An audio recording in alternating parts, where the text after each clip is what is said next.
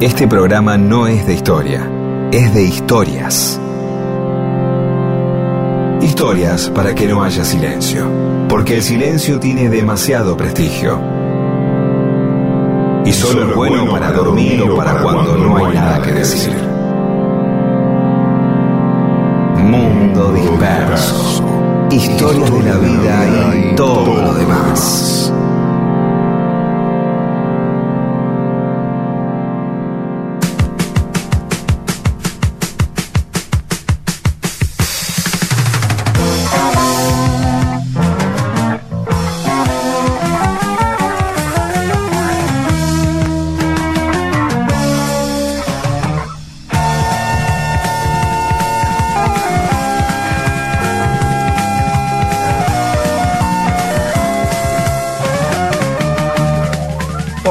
Va? Buenos días. Aquí estamos en Mundo Disperso. Somos Rodolfo García, Pedro Saborido, Daniel Míguez, con Paula Weintraub, Olivia Dayes y Eamon.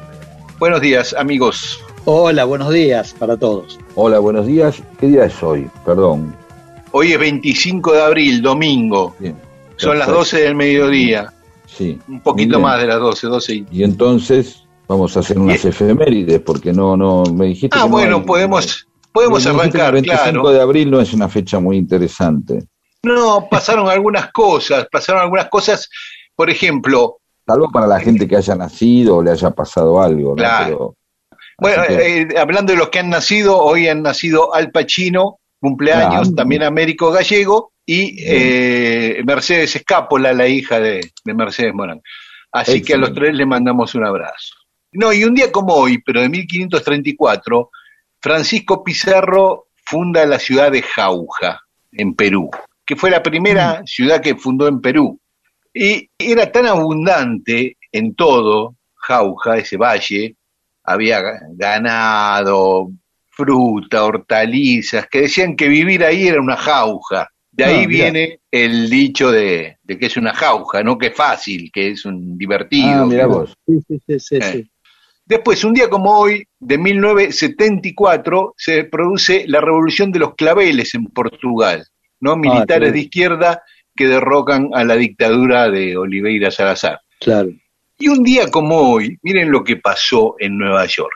El día, hoy era domingo, 25 de abril de 1976, era un domingo como hoy.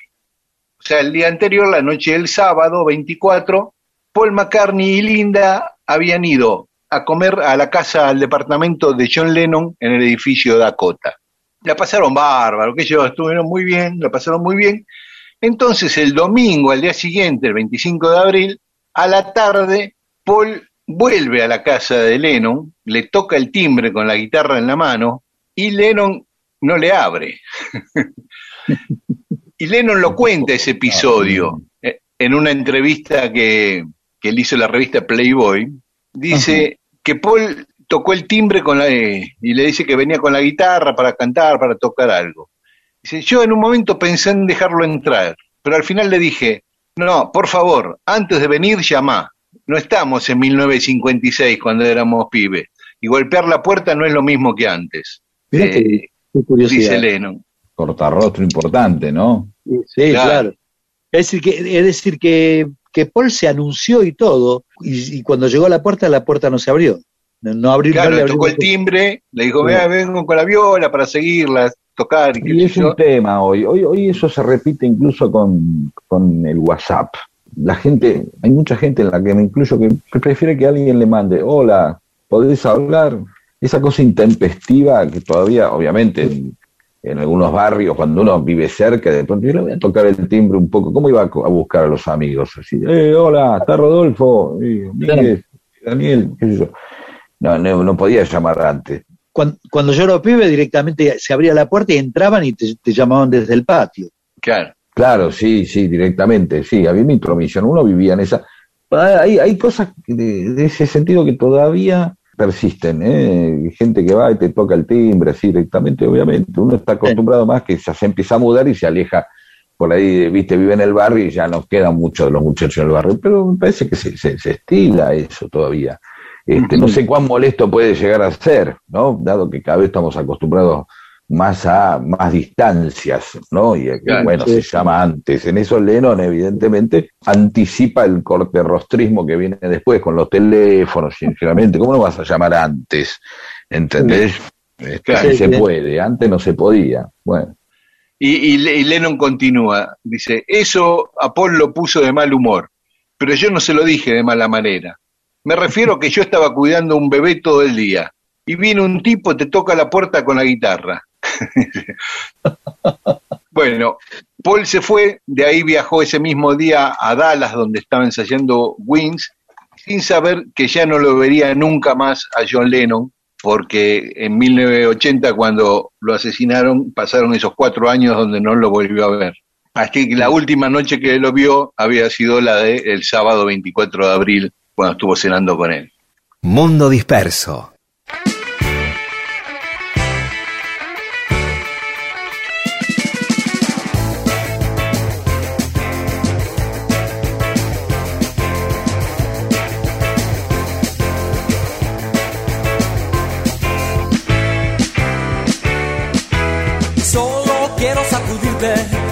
Que veas las cosas como son. Y solo quiero sacudirte para que dejes la vacilación.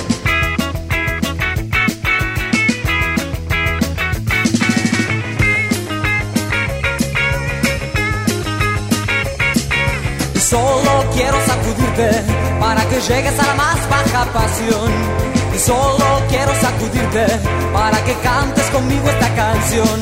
Es el rock, rock, rock en mi forma de amar. Es el rock, rock, rock en mi forma de ser. Es el rock, rock, rock en mi forma de amar.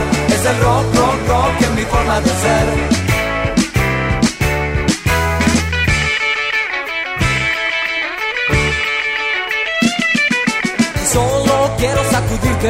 Para que adoptes tu decisión solo quiero sacudirte para darme satisfacción.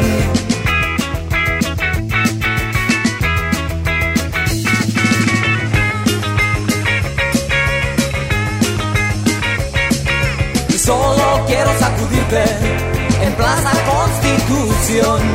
Solo quiero sacudirte porque sos mi generación. Es el rock, rock, rock en mi forma de amar. Es el rock, rock, rock en mi forma de ser. Es el rock, rock, rock en mi forma de amar. Es el rock, rock, rock en mi forma de ser.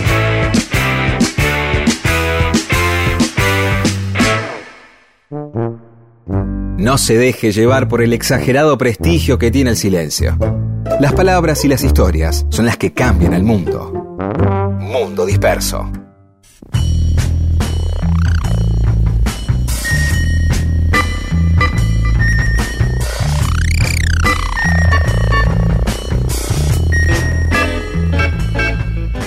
Y seguimos en Mundo Disperso. El otro día Pedro nos hablaba y hablábamos con él de los espacios, de los lugares en el auto, el lugar del baterista, ¿te acordás, Pedro? Y, daba eh, para más.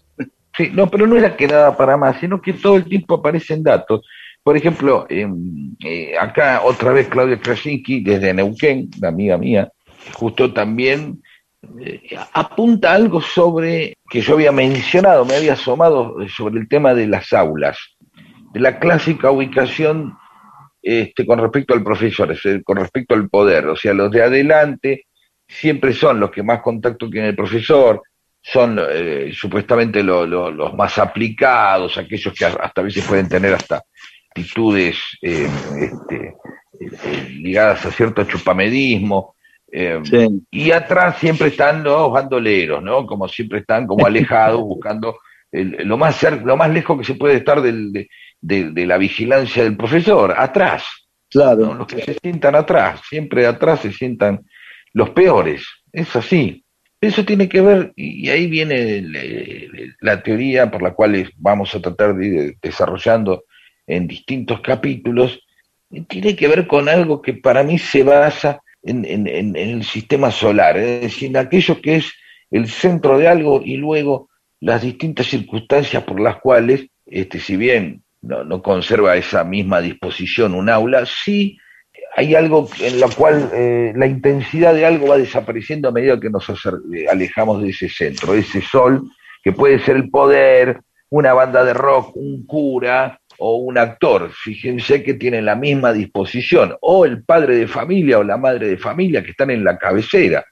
Siempre hay una, ¿no? Siempre hay un poder que se instala en un lugar, está más arriba, teatralmente, salvo que esté en un anfiteatro, pero si está en un anfiteatro también tiene esa cosa media solar. Entonces, eh, cuando, cuando, cuando de pronto uno quiere este, estar más a resguardo de, o alejado de, de ese poder, este, bueno, adquiere cierta libertad y también, bueno, aparte no son cierta libertad, sino que uno se fija menos en uno también, o sea, tiene, este, tampoco lo ven, ¿de acuerdo? ¿Sí? Entonces, obviamente, este, a medida que te vas alejando, pero acá me, apunta muy bien, ¿en qué momento se rompe esa especial, espacialidad? Vamos a un caso solamente, para, porque esto lo voy a desarrollar a través de muchos programas eh, que ya vamos a volver con el tema del baterista también, pero en otra oportunidad. Eh, en el caso del aula se rompe cuando hay examen. ¿Se dieron cuenta de eso ustedes? A ver. Claro, todos quietos, todos. están todos quietos, pero el profesor va y viene por los Claro, camina por todos lados, claro. Claro, porque ya porque tiene que ir hasta el fondo. Ya hay un examen, una situación de vigilancia extrema. Ya en la primera parte el tipo ya sabe que los de atrás son los menos aplicados y ya no le importa. Eh, se dedica a los que están adelante, los de adelante tienen que poner atención porque están siendo observados todo el tiempo. Uno te puede dormir en la primera fila. No. Ahora, salvo que se zarpen un poco y los reubica, ¿viste? los separa, los hace sentar, vos venís, sentate acá, ¿viste? Claro, sí, eso ya cuando el tipo ya, ya entra como una especie de intervención directa con el aula, en las cuales ya pone una disposición. Y es verdad que en los exámenes yo recuerdo que más de una vez a uno lo trataban de ubicar, ya el tipo tenía calado quién podía hacer, hacer trampa y los, mandaba adelante. ¿Te acordás de eso? Claro. Sí, sí. Pero, después el tipo iba y venía, es decir, e, e, el, sol, eh, este, en este caso, o, el sacerdote, en, ese, en, en esa circunstancia, rompe la espacialidad y se adentra en, el aula, como la estrella de rock se adentra en el público a través de la pasarela o se arroja a él. Vieron que es un gran momento, el momento donde la estrella de rock se funde con el público, ya sea saltando, ¿sí? que lo pasean, que siempre a mí, me, la verdad, me provocó admiración ese tipo, la confianza que de un Peter Gabriel o de eh, quien sea, no sé, o Mariano Mores o alguien, el tipo que agarra y se ponía de espalda así y se tiraba para atrás. Y hay que atajarlo, porque por ahí te tocan seis o siete este, hijos de puta que dice, ábranse, ábranse, y todo. Claro, Pero eso era entrega al amor, y lo paseaban por todos lados, viste, que debe ser una... ¿A vos, Rodolfo, te pasó esto? ¿Te arrojaste sobre el público alguna vez siendo estrella de la verdad que no, la verdad que no. Y el baterista no puede, ese es uno de los problemas del batero que no puede hacer esas cosas que, hace el frontman, ¿no? Claro, claro. Este, No te puedes tirar con la batería. ¿Y quién toca la batería si no? Eh, alguien, claro, tiene que llamar a alguien para claro, claro. Pero bueno. Y entonces ahí se rompe la espacialidad por un momento y la pasarela también. Vieron que es un gran momento en un recital cuando está la pasarela, cuando el, el artista, el Jagger, o Bruno Helber este, se avanzan sobre el público, se meten, es como que, como que se funde con el público y la gente estalla. Después el tipo vuelve y se va, ¿no? Pero es un, momento así donde se, mezcla con, con, la, con la plebe, de la misma manera que el profesor para vigilar rompe la circunstancia y se manda este, por el medio. Pero Fíjense, simplemente apunten el padre o el madre, ya, eh, la, o el padre o la madre, ya sea o, Adolfo Limbel en los Campanelli, el, capo de una empresa. yo me acuerdo haber ido a algunas reuniones de, laburo con X personas, que ustedes la conocen, se la voy a nombrar después, para, por fuera de micrófono, quién es. Y hacíamos reuniones y entonces eh, éramos siete y nos íbamos a la, oficina del tipo y el tipo se, la hacían sentado en su escritorio Claro. Y nosotros, los siete, quedábamos como siete del otro lado, todo apretadito, en silla de mierda, ¿viste? El tipo seguía manejando ahí, ¿viste? Seguía ahí en su disposición sacerdotal también. Otra vez, el sacerdote, el actor, el profesor, la profesora también, lo que sea, digo, ¿no? este, la actriz este, siempre así mirando para un lado y todos mirando como quien mira al sol. Todos pertenecen en ese momento, todos son un gran conurbano de esa persona que, que es mirada cada uno viene a ser un Verazategui, un, un Lanús, mientras el tipo es el centro, es la capital. Y luego eso se repite en el centro, por eso se dice el centro, ¿no? Porque es, lo céntrico es aquel lugar de donde gira todo, donde gira el poder, donde se emana todo. ¿no? En el caso nuestro, incluso está puesto con un falo, hay un obelisco que indica que ese es el centro. Desde donde se domina todo, de donde se domina todo. Claro, claro, y todos tienen que ir al centro, incluso las luces del centro te pueden hacer mal, porque, este, pero bueno, aún estando en Buenos Aires, que yo, Almendra tuvo que ir al centro para hacerse conocer. Claro, ¿no? Ya te hacías conocido tocando en el detail, curtiendo ahí eh, la parte céntrica, qué sé yo, los boliches, este, el varón, digamos, la cueva, y estaba en el centro, invariablemente. No, no, no, no hay algo. ¿Dónde se triunfa? No se triunfa en Lanús, se triunfa en la capital, ya sea en obras sanitarias, en River. Por ahí en el Estadio Único de La Plata, pero vino después eso, ¿no? Básicamente la cosa es tocar en Buenos Aires, y Buenos Aires es tan potente que es céntrica con respecto a, Latinoamérica también, ¿no? A chilenos, chilenas, a Paraguay, a, Uruguay, ¿viste? Una banda de rock uruguayo triunfa cuando cruza la Argentina, cuando la pega acá. Y es un gran momento. Bueno, simplemente, eh, el capítulo 2 sobre este eh, poder y espacialidad y disponibilidad dentro de un espacio, vamos a volver pronto, puede ser, y con la batería, sobre todo con los bateristas, que es un tema que nos, eh, a nosotros nos importa mucho, dado que el 33% de nuestro elenco es baterista.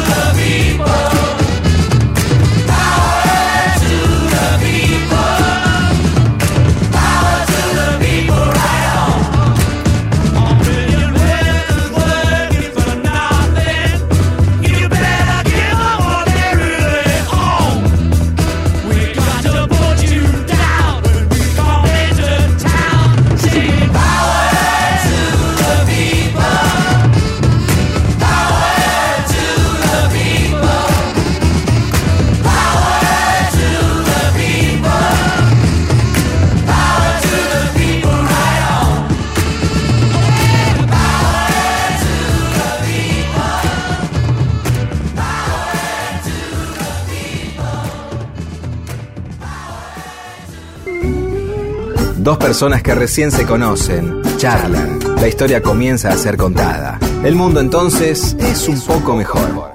Y esas personas pueden incluso hasta tener sexo. Y todo gracias a Mundo Disperso.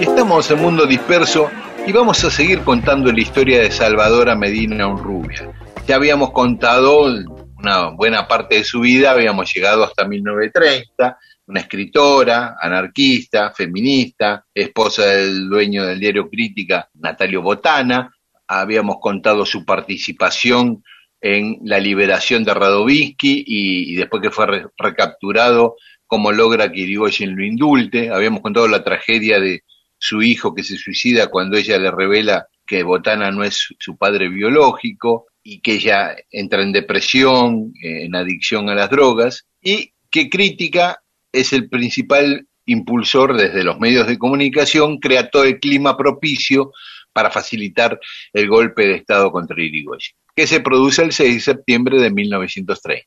Pero prontamente se arrepiente Botana porque Uriburu le da un, giro totalmente nazi, fascista a, ese gobierno, entonces inmediatamente se transforma en opositor crítica de Uriburu y Uriburu lo mete en cana a Botana, a Salvadora y a un montón de, periodistas del diario. Ya para ese entonces, Salvadora, Botana y sus hijos vivían en Olivos, en un chalet en la calle Corrientes al Mil, ahí cerca del río, y ahí lo va a buscar Leopoldo Lugones, hijo. Alguna vez hablamos, el inventor de la picana, el papá de Piri Lugones, desaparecida en la última dictadura militar, y el hijo del poeta Leopoldo Lugones. Los detiene, los lleva presos, a ella la meten en, en la cárcel de mujeres ahí en San Telmo, en Humberto Primo del 300, que ahora hay un museo penitenciario ahí. La Fundación Mercedes Sosa está ahí. Ahí está la Fundación Mercedes Sosa también, exacto. Y bueno, los tienen detenidos muchos meses. Mientras están presos, muchos intelectuales y escritores de la Argentina le envían una carta a Uriburu pidiendo la libertad de Salvadora. La firman Borges, Alfonsina Storni, Eduardo Mallea, Horacio Quiroga, Alberto Gerchunov, Conrado Nale Roslo, bueno, un montón, un montón de intelectuales y escritores. Pero Salvadora desde la cárcel manda una nota diciendo que no autorizo el piadoso pedido, ¿no? Mm. Porque le, le, decían a Uriburu que sea magnánimo, y ella dice, magnanimidad implica perdón de una falta, y yo ni recuerdo faltas ni necesito magnanimidades. General Uriburu, guárdese sus magnanimidades junto a sus iras y sienta como desde este rincón de miseria le cruzo la cara con todo mi desprecio. Obviamente no la liberó. Increíble. Brava, brava, brava. Sí. Finalmente sí, en agosto, después de estar casi cinco meses presos, los liberan pero los deportan. Entonces van primero a Montevideo y de ahí a Galicia. Llegan al puerto de Vigo y son recibidos como héroes el muelle lleno de trabajadores, de pescadores, los lo rescolta hasta el puerto una flota de barcos pescadores, porque primero que crítica se había opuesto al gobierno del dictador Primo de Rivera en España. Y además, Botana personalmente había logrado el indulto de varios dirigentes sindicales gallegos acá en la Argentina. Eh, viven un tiempo en España, en Madrid, y vuelven a Montevideo, que ellos tenían una, una casa ahí, un chalet muy lindo en, en la Rambla Wilson, que es la parte de la Rambla que está ahí frente a Parque Rodó, por ejemplo. Para Botana era uruguayo aparte. Claro, Botana era uruguayo, exactamente. Permanecen en Uruguay hasta que justo el padrino de uno de sus hijos asume la presidencia de la nación. Entonces, en 1932, vuelven a la Argentina y vuelve a salir crítica. Le levantan la clausura crítica y en el 32 vuelve a salir el diario Crítica. Si les parece, paramos acá, escuchamos algo de música y contamos el final de la historia de Salvadora Medina Unrubio. Dale. Mundo Disperso. Un amable servicio de historias para evitar silencios incómodos en reuniones.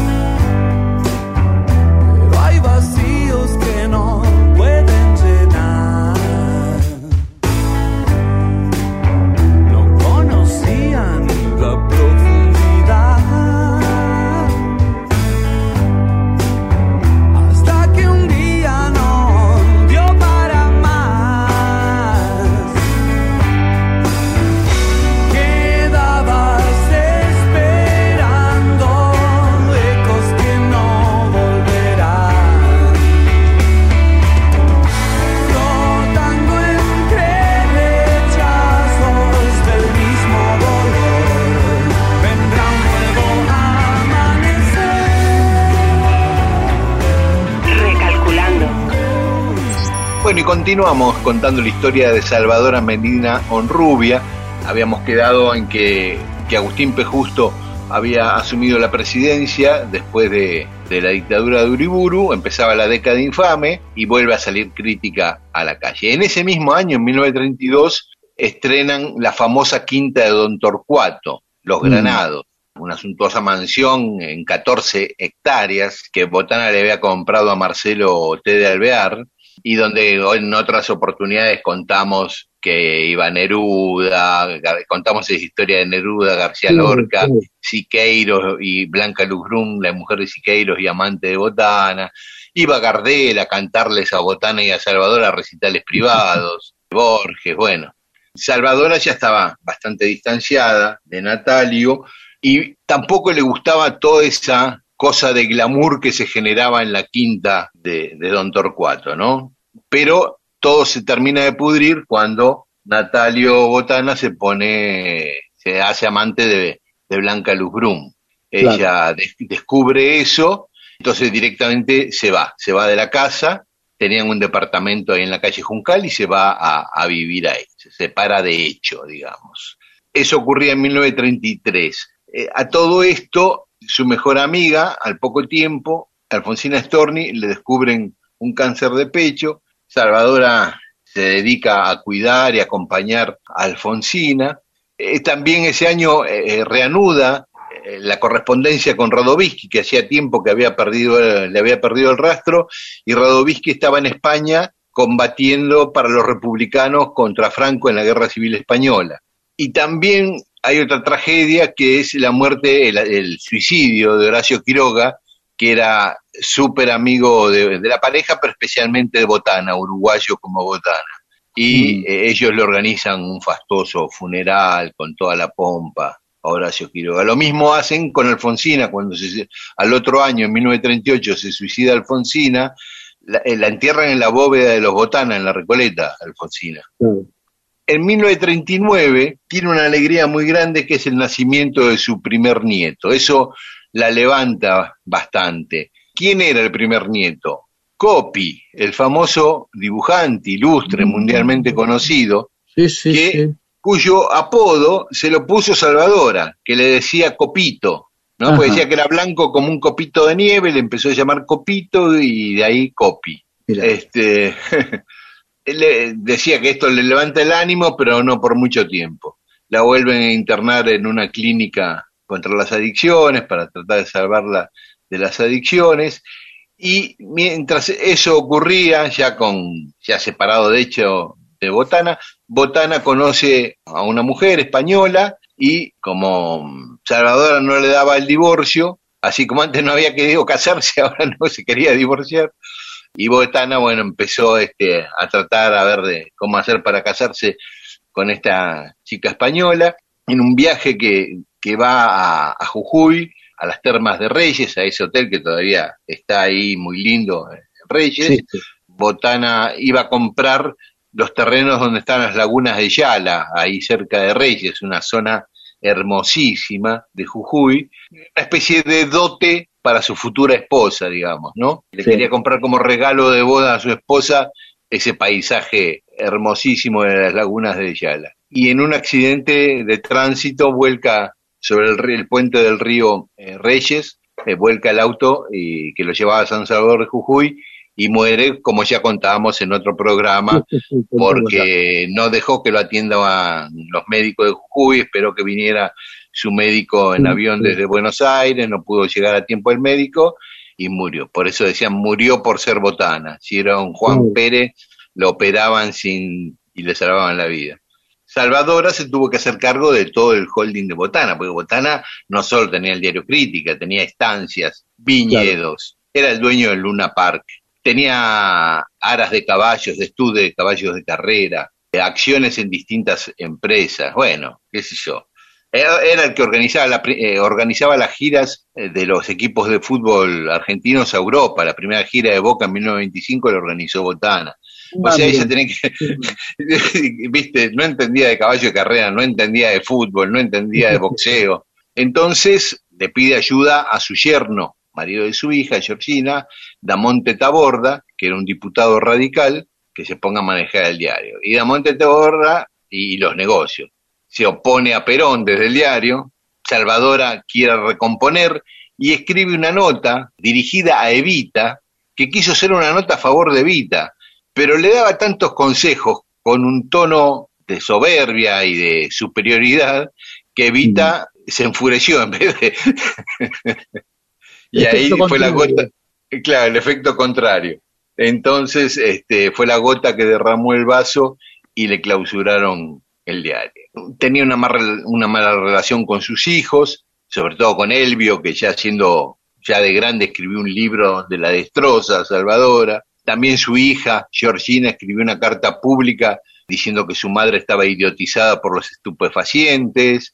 Termina la carta diciendo, ahora somos enemigas. Así que mm. no la estaba pasando muy bien Salvadora. Bueno, ella quiere mantener a, a, flote el diario, vende un montón de empresas, de bienes, liquidan propiedades. En 1950 venden la quinta de Don Torcuato y finalmente le terminan vendiendo el diario a empresarios peronistas.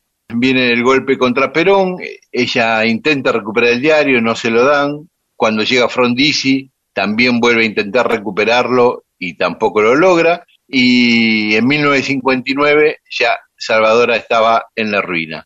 Tenía un departamento en la calle Rodríguez Peña, eh, muy grande, y alquilaba las habitaciones a pensionistas, como un inquilinato, su propia casa, una pieza para cada inquilino. Así que vivió muy austeramente, casi en la pobreza, hasta el 21 de julio de 1971, cuando murió a los 77 años. Una mujer increíble porque aparte de ser una escritora, dramaturga, poeta, novelista y escritora de cuentos, militó en el feminismo, militó en el anarquismo. Bueno, eh, una cosa que no conté porque hay tantos detalles, cuando fusilaron a Severino di Giovanni, ella, tanto a, a, la amante de Giovanni como a la esposa, a la madre de los hijos de Giovanni y a los hijos, los cobijó ella les dio trabajo, a una le, pagó un curso en la Pitman para que fuera dactilógrafa y secretaria en crítica, a los pibes los mandó a una estancia a trabajar, bueno, los protegió a, toda la familia de Giovanni. Así terminó esta mujer que tiene una historia de novela, ¿no? Una vida apasionante, sin duda. Yo podría haberlo hecho mejor, vos podrías acercarte a mí yo intuía que esto, mi amor, se rompía y esto siempre así. La verdad es que todo fue tan extraño, tan extraño al fin. Yo buscando el polvo de Dios, vos bebías para irte de aquí. Cada vez que pienso en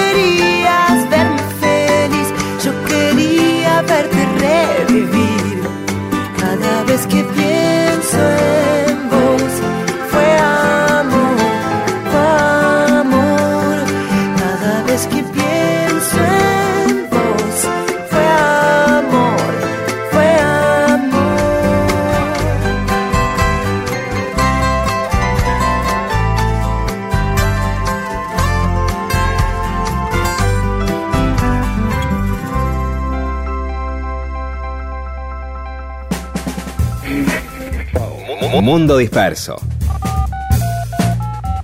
Un servicio de historias para poder ser el centro de las reuniones.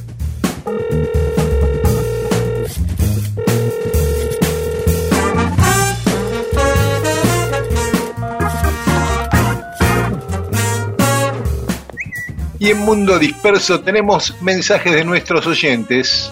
Comenzamos con Marianne, que nos dice, cerraron con Bob, son lo más grande que hay.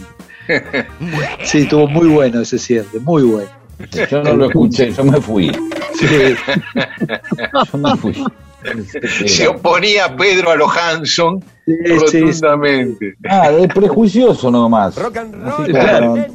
El, el- el rock está hecho de muchos prejuicios, ¿no, Rodolfo? Seamos Claro, sinceros. por, su- por supuesto. Alguien tiene que mantener la bandera del prejuicio. Y claro. Sofía Asi dice, buenas. Hablando de instrumentos, seguro la gaita es terrible cuando están aprendiendo a tocar, pero una persona que está aprendiendo a tocar la quena te deja sin tímpanos. Ja, ja, ja, dice, ¿no? Yo no creo Sofía Asi es una folclorista, una cantante folclórica, así que debe haber tenido alguno de su banda claro, con la quena. claro.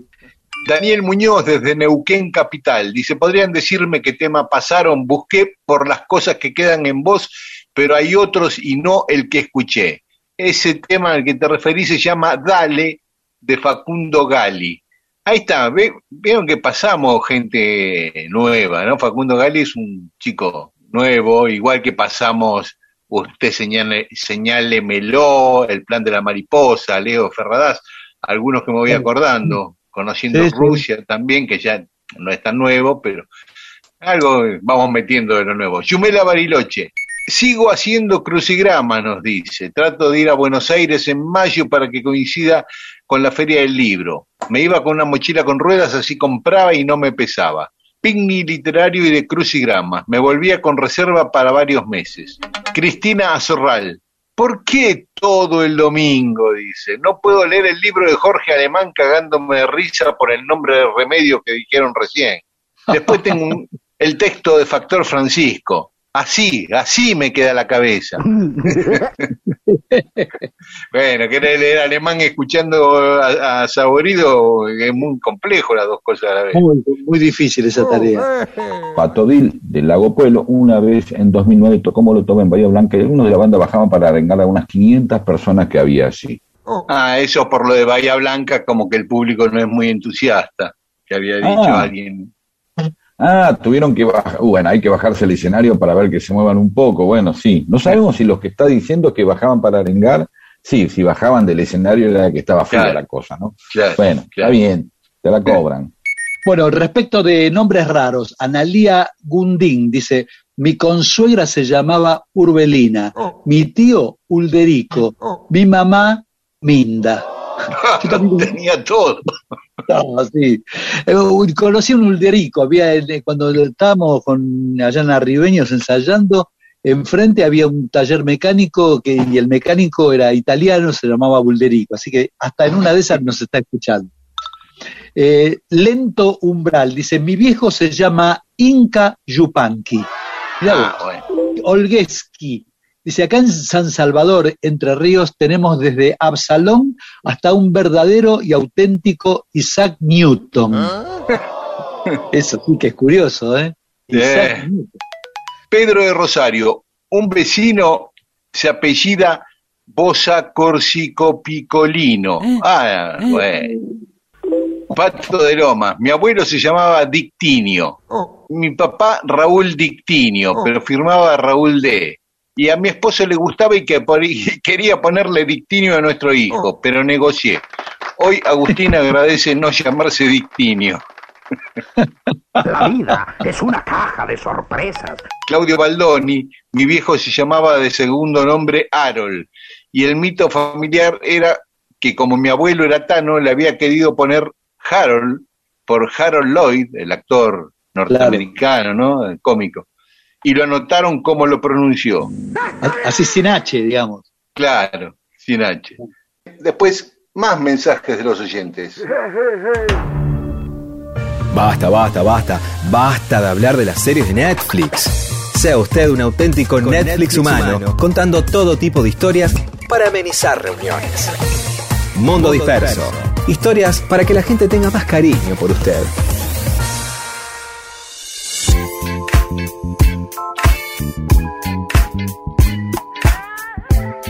Seguimos en Mundo Disperso. Rodo y yo alguna vez contamos que quisimos ser jugadores de fútbol, no se nos dio, como a tantos millones de argentinos, pero hubo gente que llegó a debutar en primera y a jugar un solo partido en primera. Hubo muchísimos casos de gente que solo jugó un partido en primera, que para mí ya es demasiado, ya hubiera sido un sueño. Pero ah, hubo tres casos de gente que tuvo tanta mala suerte que por distintas razones no salió en los diarios, en las revistas, en la formación ese día que jugó su único partido en primera. Uno de ellos fue Raúl Us, ¿eh? un jugador que durante la huelga de futbolistas de 1948, cuando, todos los equipos ponían jugadores juveniles, jugó para Vélez ese partido Ah. duran- durante, Ya la te- huelga. Te digo, te, di- a ver si a ver si es cierto. Adamo, Us y Allegri. Puede ser, claro, puede ser. ¿Por qué puede ser? Porque en vez de el nombre de este chico, Raúl Us, salió el nombre de su hermano, que sí era titular y profesional en Vélez, Oscar Ah, Us. ah. Ese debe ser el Oscar Us y Allegri, Ah, eh, el, pa- el compañero de defensa de Allegri. ahí va. Es más, los compañeros cuando ven la formación al día siguiente de todos los pibes en, en el diario y ven que dice Oscar Us, lo fueron a increpar tratándolo de carnero, que era el único que había roto la huelga y había jugado con, con los pibes. Eh, el tipo aclaró, no, no soy yo, yo hice huelga, el que jugó fue mi hermanito, pero le pusieron Ah. el nombre de Oscar en vez eh, del pibe Raúl. O sea que Raúl Us jugó un partido solo en su vida en primera y nunca salió en el diario, salió el nombre de su hermano. No, entonces el que yo mencioné es el otro, no es Claro, el profesional, Oscar Us, sí, sí. Exactamente. Y después, el 22 de abril de 1980, este es de tu equipo, de River, Sí. River juega contra Tigre, le gana 3 a 1, y la Bruna, el técnico, hace un cambio y debuta un juvenil, Ajá. Jorge de la Torre, lo hace entrar por el negro Ortiz. Al día siguiente, De la Torre va a comprar los diarios para guardarlo de recuerdo, su debut en la primera de River, Sí. y lee que el cambio había sido, eh, los diarios decían que entró Rubén La Roca por Ortiz, y no él. Se equivocaron, se equivocaron. Total. El pibe que jugó un solo partido en ese River, que además fue campeón River, o sea que él hubiera sido integrante del, del plantel Sí. campeón, jugando unos minutos en primera, se quedó con las ganas y nunca los diarios lo reflejaron. Y el otro caso fue en 1970, en Quilmes también, Quilmes estaba en huelga, el plantel de Quilmes, y viajó este, con pibes a jugar a, Rosario contra Rosario Central. Faraón, el técnico de Quilmes, hace un cambio y los periodistas no, no conocían a los pibes, a los juveniles. Entonces le preguntan desde la platea al banco de suplentes quién entró y del banco le dijeron entró Bruno, pero Bruno era el nombre de pila, o sea, en todos los diarios salió que el jugador que entró eh, se llamaba Bruno, Claro, como si fuera el apellido. entró, Claro. entró Totti, entró, Claro. era como le, Claro, le decían claro, ellos. claro. Claro. En realidad el jugador se llamaba Bruno Colovati y, y nunca este, quedó registrado su Sí. apellido A, a mí me, me- no ¿Qué solamente partido era? eh, Quilmes Rosario Central. A mí no solamente me fascina esta idea de, de- de, digamos, de no quedar legitimado, porque lo que estamos hablando es precisamente que el registro histórico queda en manos, eh, en responsabilidad de la prensa. Claro. poder Claro. demostrar, de poder demostrarle a otro que, este, sobre todo en esa época, ahora podés vos armar, tu, tu- diagramar digitalmente algo y eh, decir, ya, yo jugué en Aldo Civi, y puedo yo fabricar y diagramar una formación futbolística de Aldo Civi en el año 84, ponele 88, que yo podría haber jugado en primera, y dice saborido en un determinado momento. Yo lo reemplazo electrónicamente, claro, el registro te debería ser en papel, digamos, porque es más confiable que un registro digital, ¿no? Eh, es, es- más fácil este, trucar digitalmente cosas y andar diciendo que, que yo eh, reemplacé a Pedro Aznar tocando el bajo una vez que Aznar este, se pegó, este, se rompió un diente, entonces no pudo tocar y yo subí a tocar el bajo. Y puedo hasta fabricar una foto con eso. Sin embargo, en esa época cualquier truco era más torpe y no, se puede decir, estaba en las manos de la torpeza o no. Sin embargo, hay algo que me, me llama más la atención. Es, eh, y esto puedo descolocarlo, amigues. Uno, ¿por cómo se le ocurrió esto de que eh, gente que esto- porque el- el- uno, uno nunca habla de los jugadores de un solo partido. En el rock y en el pop existen las one hit band, que siempre son aquellas bandas que tuvieron un solo tema, ¿no? Eh, eh, pero eh, el, jugador de un solo partido este, no es un rubro que se me había ocurrido. Pero Sin mira, embargo, eh, ¿y cómo se te ocurrió esto? Me- me- que eso no es lo que me llama ocurrió. la atención. lo Ah, robé, bueno. no se Ah. me ocurrió. Hay un... un... ¿Qué nivel de honestidad? O sea, te tengo que hacer confesar al aire que te No, robaste porque un- lo iba a decir, como siempre, cuando no las generamos nosotros, no las investigamos nosotros, decimos de quién las tomamos, las historias. Claro. Ah, Siempre. perdón. Y en este obliga. caso, exacto, hay un grupo de periodistas en Rosario que eh, hacen unos libros eh, con todas las estadísticas impresionantes del fútbol argentino, con todas las formaciones, partido por partido, de toda la historia del fútbol, desde 1901 hasta ahora, eh, de la primera A y de la primera B.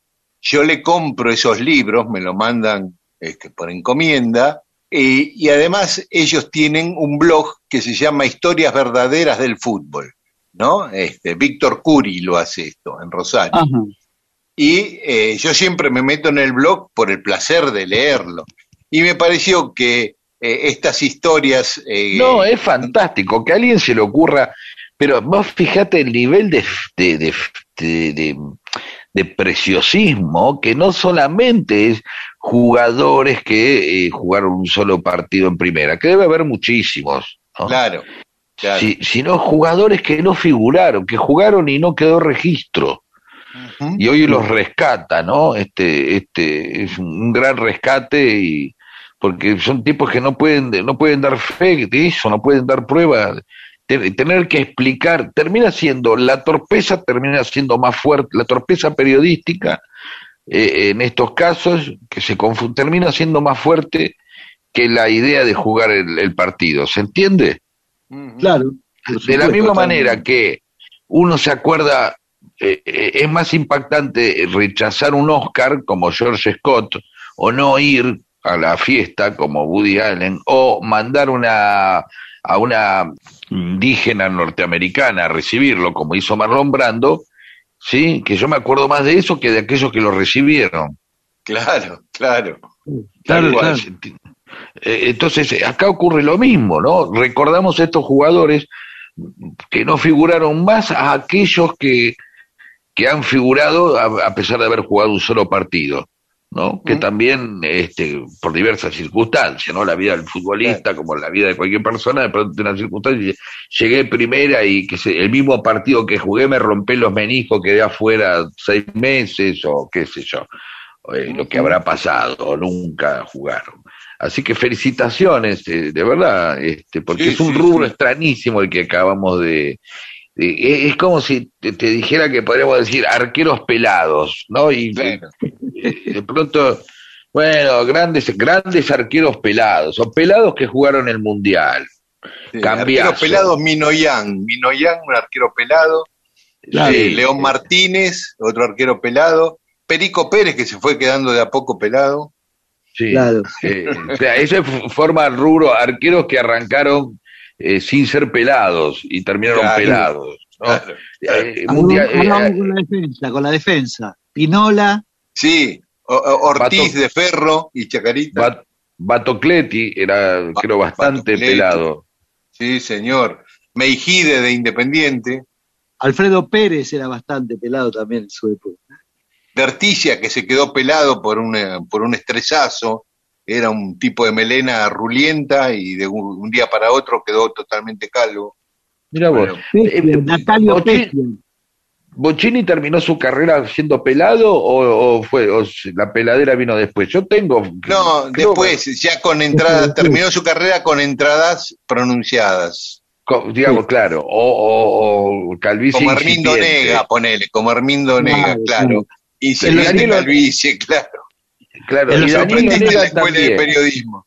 Danilo Danilo Nega también. sí, sí. Natalio Pescia. Doli- eh, El Leoncito eh, Pecia, claro. Cambiazo, ¿no? También. Cambiazo, el. Cucho también, claro, claro. Sí, Empezó con un pelado, una melena un pelado. rubia y terminó peladito. un, pel- un pelado en el mundial. Bueno, listo. ¿Ves? Se pueden hacer mundialistas pelados, tengo cambiazos, ya te, te puse uno. Bueno, y así uno puede ordenar un montón de cosas y comentarlos eh, en los próximos asados. ¿m? Eso, Claro. Contar, contar, eh, de eso estamos recordando. ¿Sabes? Vamos a hacer un equipo de pelados, ¿no? Como una selección de pelados. El Claro. mejor Dino pelado Sani. número... ¿Eh? Dino Sani, número 5 de Boca. Ah, Claro. ya vos. ¿Cómo te vas ¿no? acordando? Y Robin, ¿cómo se llama el win ese de Holanda? Era Robin, pelado, muy habilidoso. No sé, yo tengo ganas también de ver si un día podemos hacer un equipo de, de, de jugadores cuyo primer apellido es García. Ah, claro. Bueno, Claro, sí. Yo tengo García Meigenda, García Cambón, no me acuerdo más. Ah, de doble Pérez. apellido, de doble Claro, apellido, Gar- decís vos. García y otro nombre García más. Pérez, García Pérez de Racing. ¿Ves? Era, el- era el padre de Vi- Vitrolita. ¿Te acordás de una cantante? Vitrolita. Sí. Era el Sí, padre. García Estamos Sangenis. García García Sangenis. Sangenis. Sí, ¿viste? ¿Viste que van empezando? Este, eh, y así sucesivamente. Este, y después eh, este, apodos trasladados de un jugador a otro. Ah, No. claro. Eh, Perico Ratón. Pérez, Ratón Ayala, porque se llamaban Ayala. Y así. no, no debe haber muchos ahí, ¿eh? No, No, debe haber muchos. Ratón Ayala, Claro. esos dos, pero Pulpo González. Sí. Sería bueno también hacer un equipo de jugadores comunistas. Yo creo que. Me parece que Carrascosa era del PC, creo, pero no estoy seguro, ¿eh? No, no, me parece que no, ¿eh? No sé. Ahí es más difícil encontrarlos, ¿eh? Pero debe, debe haberlo. Debe haberlo. Sí, no. Sí, jugadores comprometidos políticamente hubo muchos, unos cuantos, no muchos. Bueno, Por pero ejemplo, Sabela, eh, Kurman de Newell's, Ama- Sabela que, Amato, también, que, tam- que terminó como también en el rubro técnicos pelados. también, también. Y queribles, y queribles. claro, Era un tipo muy querible, Sabela, Era la verdad. Bueno, fenómeno. dejemos, podemos dejar de hacer combinaciones y, eh, y- y pasar un tema. Sí, Dale. hacemos algo de música. Sí, pasemos un tema y, y en las- y por ahí después empezamos a hablar de este. Eh, Puede ser de, al- o de García Moreno, de Charlie, para seguir, con- Claro. o de algún pelado, el indio, qué sé yo. Sí, Vamos sí, sí. Vamos.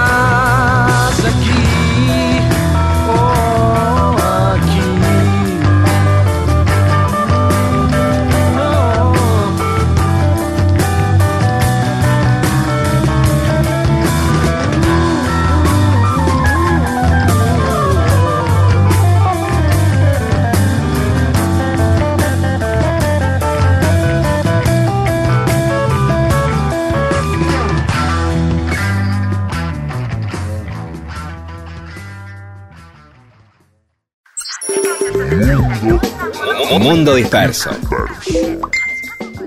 Qué triste el momento en el que en una reunión todos están mirando sus celulares. Usted tiene la oportunidad de evitarlo. ¿Cómo? Contando una buena historia. Mundo, disperso, Para que contar historias y entretener sea cosa de humanos.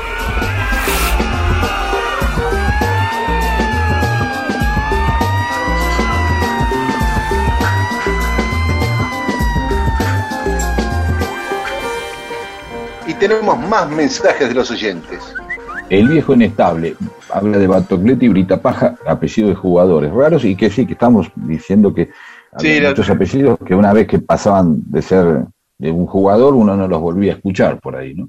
Charlie Alonso, que no sé si hay algún rubro donde uno escuche tantos apellidos, salvo quedarse mirando los créditos de las películas.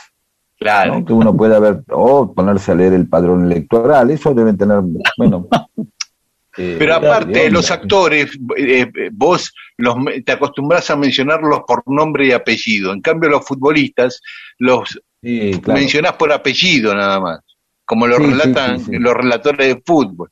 Sí, sí, salvo que el, el, que el relator tenga que hacer una pausa, el tipo va llevando la pelota, sobre todo lo de televisión. Entonces dicen eh, Ganfacio, Carlos María Ganfacio, la lleva, ¿entendés? ¿Viste? Para, porque necesitan un tiempo más. Pablo de las Mercedes Cárdenas, claro. Exacto, uy, ese tremendo. Claro, Cárdenas, la lleva Cárdenas, Pablo de las Mercedes Cárdenas, y después seguía el tipo. Charlie Alonso, conocidos hermanas de un capo de la industria cinematográfica y la TV. Purificación y Emancipación González. Epa, que carga, ¿no? Eh, debe ser González, el que antes vendía latas de películas y eso. Alicia Dupuy, cuando mencionaron el nombre de Hermógenes, vino a mi mente el corto de Jorge Prelorán, Hermógenes Cayo, un artesano del norte o músico, no recuerdo. Me acuerdo de la película, me acuerdo del director, no me acuerdo.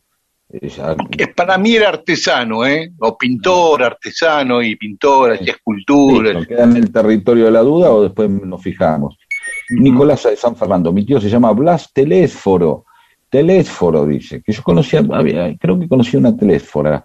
Y para ironía de la vida, trabajó toda su vida en Entel. Habrá sido una premonición. Le recordamos a la gente que Entel era una empresa nacional de telefonía que después se, hablar de Segua, digamos, ¿no? Eh, la empresa estatal de teléfono que después fue reemplazada por eh, Telefónica. Pablo Aro Geraldes, Dice, una de mis tías se llamaba María Restituta. Horrible, dice. Mónica de Ramos Mejía dice, mi mamá se llamaba Armonía Libertad. Mi hermano Juan Domingo nació en 1948. Voto cantado, le decían. Hay que vivir junto a la masa. Y por último, Oldimar Elizalde, de nombres poco conocidos, el que porto hace 64 años por un señor que tocaba el bandoneón, Oldimar Cáceres, y que además le gustaba mucho a mi mamá. Eh, Nora de la Lluvia. Yo tengo una colección en mi familia. Mis tres tíos, Demetrio, Constantino y Gregorio. Mi bisabuela, Circuncisión, y una tía lejana, Visitación. De todos, mi papá era el más normal, Basilio y Reinaldo Reiser dice que el padre de un amigo se llamaba Isauro y la madre Isaura. Eso sí que es raro, ¿no? que se pongan en pareja un Isauro y una Isaura. Hay que juntar eso. Por eso mismo, ¿no? claro. El tipo dijo, cuando conozca a una Isaura, me caso. Y ella también dijo lo mismo. Estela Cánova, mi abuela se llamaba Honoria, nunca lo escuché en otra persona, y mi marido Juvenal y eh, que muchos creen que es un apellido claro por Carlos Juvenal, que no sabemos si es Carlos Juvenal, el, el Juvenal es el segundo nombre, ahora que lo pensamos, ¿no? Pero claro, en el caso de Carlos Juvenal, Juvenal era el apellido. Y había otro periodista del gráfico que tenía por apodo Juvenal. Se llamaba Pascuato de apellido. Exactamente. Ah, Claudia Menéndez, mi abuelo, se llama Landolino y le dicen, le decían Lando, claro, claro. o Lino. También, algunos Lando y otros Lino. Bueno, acerca de Salvadora, Jorge Facardo nos dice, impresionante la historia de Salvadora y de Natalio Botana. Si lo viera en una película sería increíble. Esa película es El Mural. Ah, claro, El Mural a mí me gustó mucho. que fue la última de Olivera, si no fue la última, una de las últimas, que hace de Botana Dream Machine, Ana Chelentano hace de Salvadora y Carla Peterson de Blanca Luz Brum. Pero habla sobre el, el mural que pintó Siqueiros en la Quinta de Botana. Se Claro, escribe a, a eso, ¿no? Bueno, y Eloísa es Limón, dice, gracias por la historia de Salvadora. Me parece que hay un documental sobre su vida y está en cine.ar. ¿Puede ser? Eh, sí, eh, sé que hay un documental, puede ser que esté en Cinear, no, yo no lo vi. Maida Juan. Ruth, mi compañera, me recuerda al Bolonqui que se le armó a Botana cuando hicieron el mural, porque Blanca Luz, la mujer de Siqueiro, se enamoró de Botana y lo largó al pintor en pleno laburo. De paso, ahí hay otra historia muy interesante, la de Blanca Luz. Le dejo la inquietud al compañero Miguel. No, bueno, eh, Juan, ya muchas veces hablamos de Blanca Luz Brum, contamos muchas historias, es un personaje que sigue dando para más historias, pero si buscas en nuestro archivo vas a encontrar muchas. Y respecto a que lo dejó a Siqueiros porque se enamoró de Botana, no, fue al revés. Ella quería estar con los dos y Siqueiros no aceptó eh, el poliamor y se volvió para, para México. Mónica Piroño, con el servicio de una cantidad de personas, Salvadora pudo hacer tanta tarea creativa y atender a tantos hijos. Esas contradicciones, siendo anarquista, como creía ser, me generan un poquito de indignación. Generalmente esto se señala. Están diciéndonos que es verdad, no remarcamos mucho en ningún momento la idea de que era anarquista, pero obviamente andaba en Rolls Royce y evidentemente podía hacer muchas cosas porque tenía seguramente mucha gente atendiéndola. ¿No? Bueno, ahí siempre aparece esa, ese cruce entre este, ideología y eh, capacidad monetaria. Bueno, y saludos para nuestros oyentes, para Norma Ciarrone, que dice que la ayudamos a superar estos difíciles momentos. Para el Negro Granate, para Gaspar Ventas, para Amarillo, que le manda saludos a Eamon, y para Pablo Eiras, de Mendoza. Ahí Eamon lo saluda con la manito acá. Yo saludo a Cores Daniel, a Lentes María Luz, a Ricardo Carranza, a Luna Entonada de San Antonio de Padua, a Madreselva, que dice, con JJ lo disfrutamos mucho, y me quedé intrigado, será JJ López, JJ No, no. Morelli, Es su marido, es su marido. eh, así que bueno, un beso a Madreselva y JJ. Y a María Mabel Morelli, que nos dice que en Córdoba hay una localidad que se llama Moldes. Juan Manuel Gutiérrez nos saluda, Néstor Gavis que nos propone contar la historia del embrujo del cilindro de Racing, Aguadica que dice ser una chica sensible de flores que ahora vive en Río Grande, mira vos, y Javier Dovers que nos escucha desde la Patagonia, Eh, y también un saludo a Mabel Lualdi. Mabel es una amiga de, de muchísimos años, muy, muy relacionada con nuestro ambiente de la, de la música. Así que le mandamos Ah, un- mira, un beso. Muy bien, muchas gracias a todas y a todos. ¿eh? Gracias, Daniel. Muchas gracias. Bueno, te salió bárbaro, che. No te preocupes, nena. Esté tirado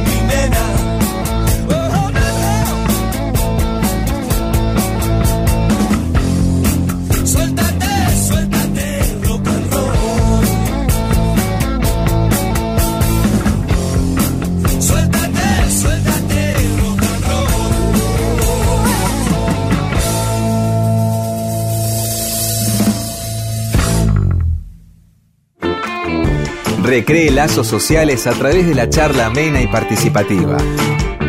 Derrote al imperio. Sea usted el que cuenta las historias. Mundo Disperso.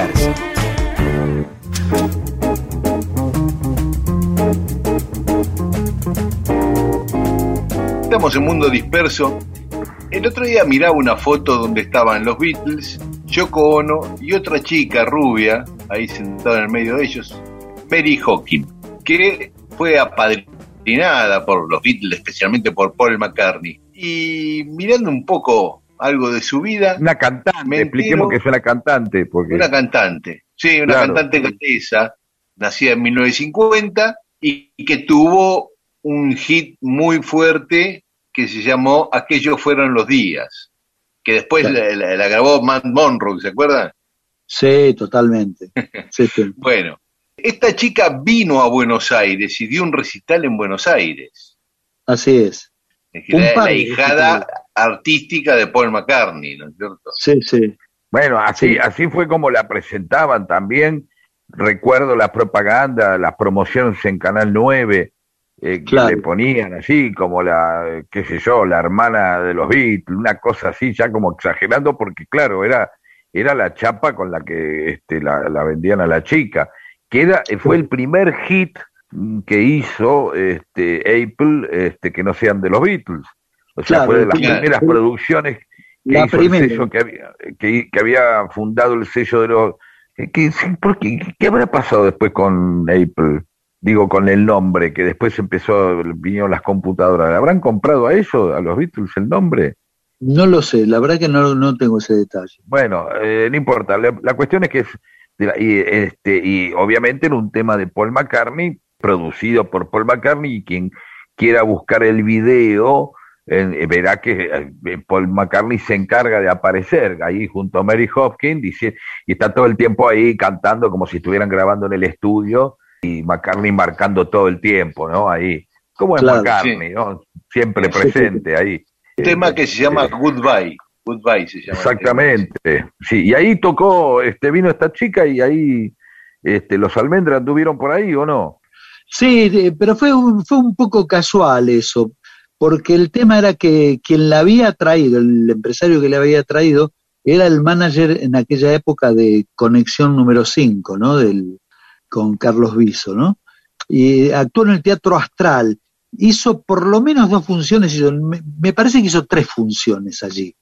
Este, y la orquesta que la acompañó era la orquesta, como dijiste vos antes, de Canal 9, porque había actuado en Canal 9 y como, bueno, ya ya habían este, pasado los temas y demás, eh, lo más práctico era hacerlo con la misma formación, ¿no?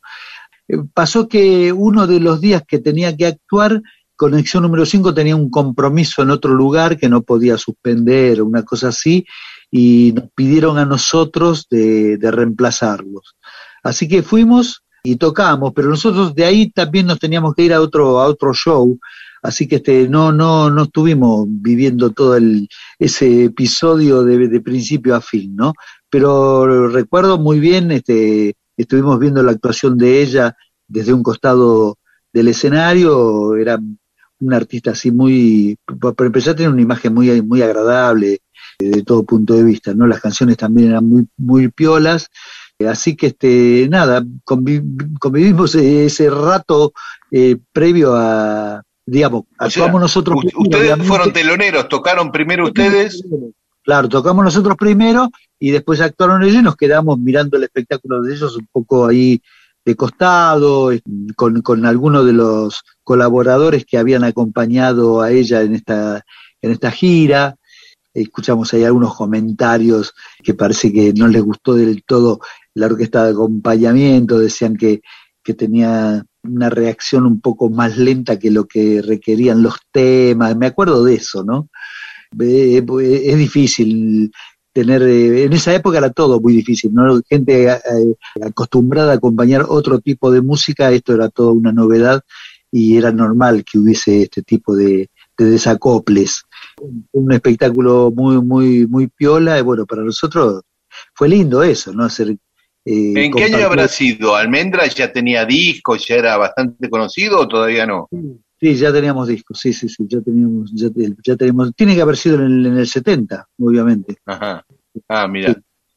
Sí, ¿Y estaba lleno el teatro, el astral? Sí, estaba lleno, estaba lleno, estaba lleno, sí, sí, sí.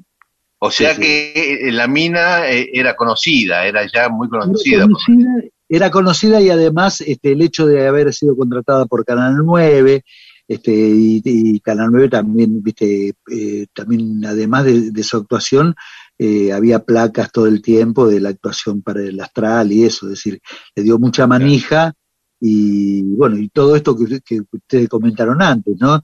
La relación con Apple, con, con los Beatles, con McCartney y demás, eso también tenía su peso, ¿no? Claro, aparte lo- los Beatles, eh, digamos, explotando todavía en el mundo su sello nuevo, este, todavía ellos este, estando juntos, ¿no? Claro. Sí, ahora, ahora que lo pienso mejor, me parece que no fue en el, en el 70 que vino, vino antes.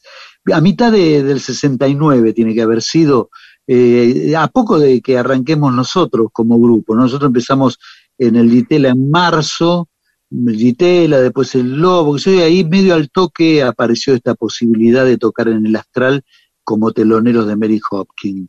Eh, Claro, sí, y aparte, aparte con la fascinación, no venían tantos artistas ligados o cercanos al pop y el rock, ¿no? Por ahí Sí, venían los Beatles.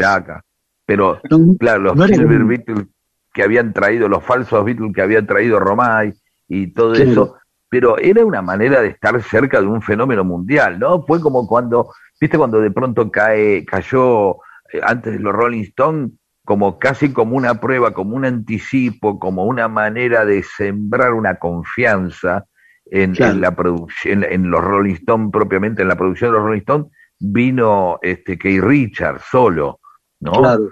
Fue como Sí, sí. Un, un evento. Y, y ahora ves, de alguna manera viene McCartney, viene Ringo y uno también se acerca a los Beatles de esa manera, ¿no? Digo, si de alguna manera, si, si todavía funcionan las bandas tributos, que es como una manera de tocar de cerca algo similar. cercanía, cercanía con, con, claro, con, con los Eh, grandes no. grupos artistas. Claro, así que imagínate si viene alguien que dice, "Eh, esta la padrinó Paul McCartney, bueno, vamos, qué sé yo. Épocas incluso con mucha más inocencia, ¿no? Este, que, que, que ahora. Claro, Claro. claro. Era la época, viste, que no, no es como lo que ocurrió, sé yo, en, en los últimos años, por ejemplo, ¿no? No venía nadie en realidad, viste, venían algunos artistas de jazz apadrinados por el Departamento de Estado de, eh, de los Estados Unidos, viste, no sé, Duke Ellington, ese tipo de cosas, ¿sí? Pero acá, este, de un- en los últimos años, como dije hace un momento, eh, se daba esto de que un artista surgía así estruendosamente en, en- en Europa o en Estados Unidos y al poco tiempo estaba en la cancha de River. Eso antes no existía. Así que el hecho que haya venido ella fue un impacto serio, ¿viste? El hecho también de que de actuar en Canal 9, de que atrás estaba toda una producción, de una promoción importante, hizo que fuese un éxito su llegada a Buenos Aires. Vamos Sí. a, escuchar el tema que le, que le armó eh, McCartney. Es un tema recontra McCartney, si lo escuchan bien. Claro. Y, y- y súper pegadizo eh, y, y esa calidad melódica eh, con la cual McCartney siempre te termina enganchando y metiéndote un hit y con temas que se te pegan y te descubrís este, cantando en la ducha. Vamos. Bueno, dale, vamos a escuchar Goodbye.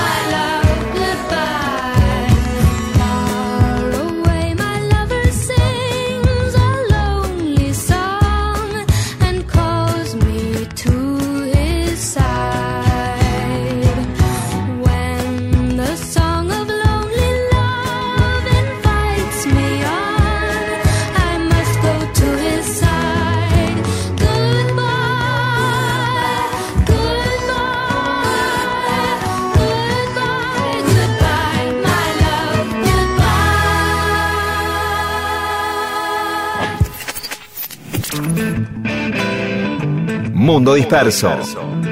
Mundo Disperso. Historias de la vida y todo lo demás.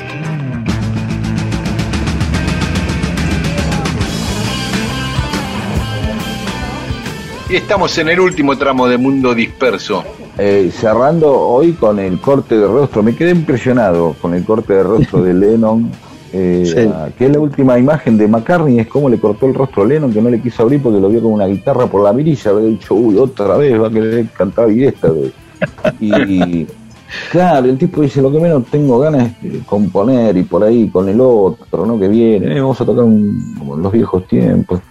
Y, y bueno, puede pasar eso. A veces la gente tiene ganas de ir a ver eh, a alguien y el otro no quiere. Pero bueno, quizás en realidad las relaciones eh, este, se fortifican no en base a cuando tengo ganas de ver a alguien, sino cuando a verlo cuando no tengo ganas, ¿no? Digo, a tolerar esta cosa de, bueno, viene alguien y, ah, ¿cómo andás? Bien, qué sé yo, estoy en la puerta. Uy, bueno, subí, qué sé yo, te atiendo 10 minutos, que sea, no sé, un rato.